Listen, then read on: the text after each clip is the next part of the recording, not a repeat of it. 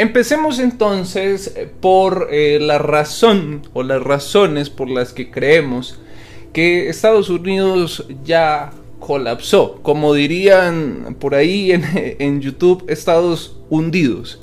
Entonces, eh, la situación de Estados Unidos es realmente preocupante.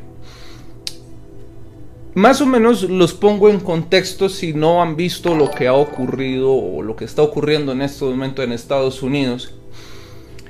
Prácticamente Biden lo que dijo es que sin deuda Estados Unidos no puede sobrevivir.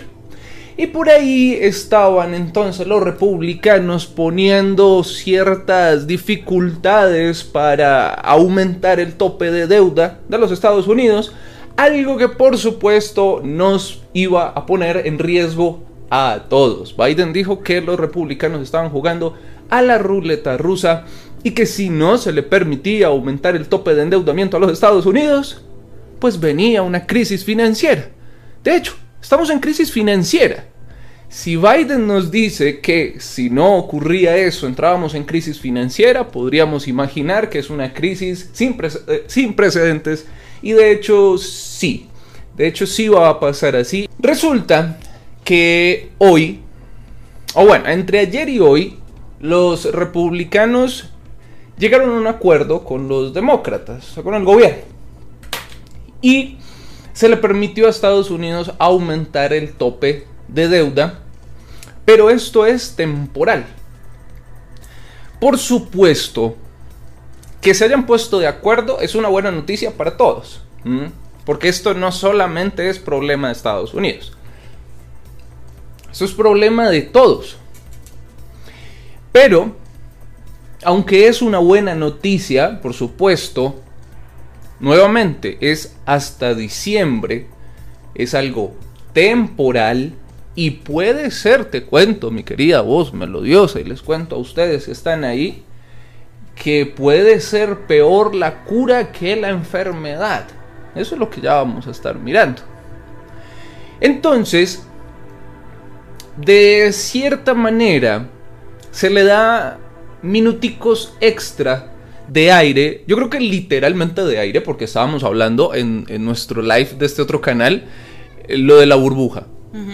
Entonces se va inflando la burbuja un poco más, se le da más minuticos de aire a la economía de Estados Unidos y a la economía de todos nosotros. No nos da estabilidad, ya ahorita vamos a ver eso.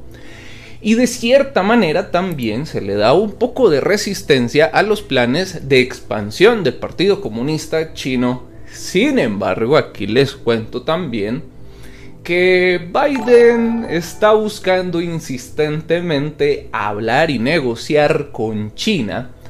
Eh, eh, creo que nosotros, o al menos yo nunca había visto a Estados Unidos rogando a otro país, nunca.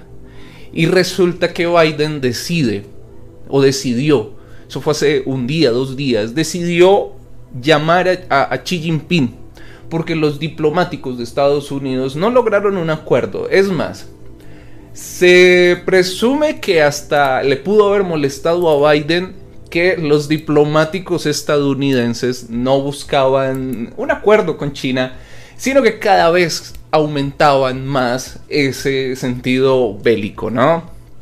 Entonces, pues Biden hizo una llamada, fue la segunda llamada el segundo contacto que tiene con Xi Jinping desde que está en la presidencia y se presume que muy pronto Biden y Xi Jinping se reunirán de manera mm, virtual. Y e, es curioso, y aquí nosotros empezamos a notar que ya las riendas y ya el juego lo ganó China. Porque, nuevamente, está insistentemente la Casa Blanca tratando de hablar con el Partido Comunista Chino. Y Xi Jinping lo que dijo fue, si Estados Unidos y China no colaboran, el único perjudicado es el mundo.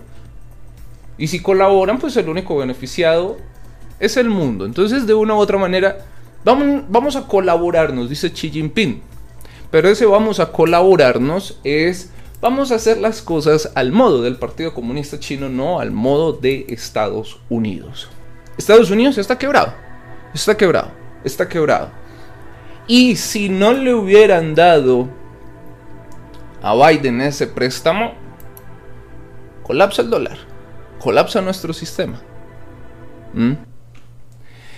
Entonces, está clarísimo que Estados Unidos sin deuda no puede existir. Y eso le pasa a todas las economías del mundo. Ningún país puede existir sin deuda. Ninguno. Eso nos da un indicativo de lo que está pasando en el mundo, de nuestro sistema, cómo está nuestro sistema. Nuestro sistema está quebrado. El mundo está quebrado. Ningún país no ningún país puede existir sin deuda. China es la misma situación. Ningún país. Entonces, nuestra economía, nuestro sistema, además de estar bloqueado, de estar eh, quebrado, es una gran burbuja. China, Estados Unidos, una gran burbuja, todo nuestro sistema, una gran burbuja. Y en cualquier momento puede estallar, nuestro sistema puede estallar. Y estamos hablando que Estados, estamos hablando que Estados Unidos es el que está en problemas. Mira, jamás en la vida Estados Unidos había entrado en estado de impago. O sea, jamás en la vida Estados Unidos había dejado de pagar todas sus obligaciones.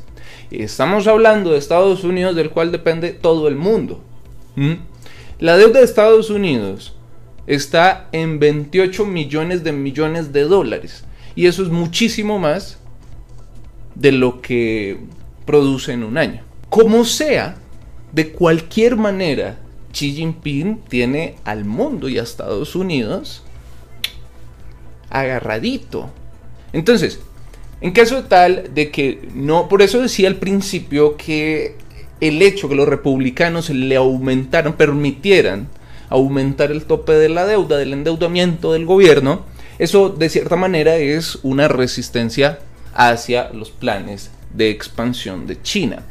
Porque en caso tal de que Estados Unidos no le pague a China, pues China puede decir, le empiezan a correr intereses, ya no me paga esto, sino me paga muchísimo más, ya dejo de prestarle suministro de esto, ya no le presto esto, ya, mejor dicho, China tendría el poder del mundo. Y Estados Unidos tendría que hacer todo lo que diga China, sin chistar. Por eso, Biden, al ver que los republicanos estaban con la negativa, empezó a negociar con China de inmediato, porque sabía lo que le corría pierna arriba. En la administración de Biden, pudo haber quebrado Estados Unidos. Pero esto, este acuerdo que llegaron los republicanos y el gobierno, puede ser mucho peor.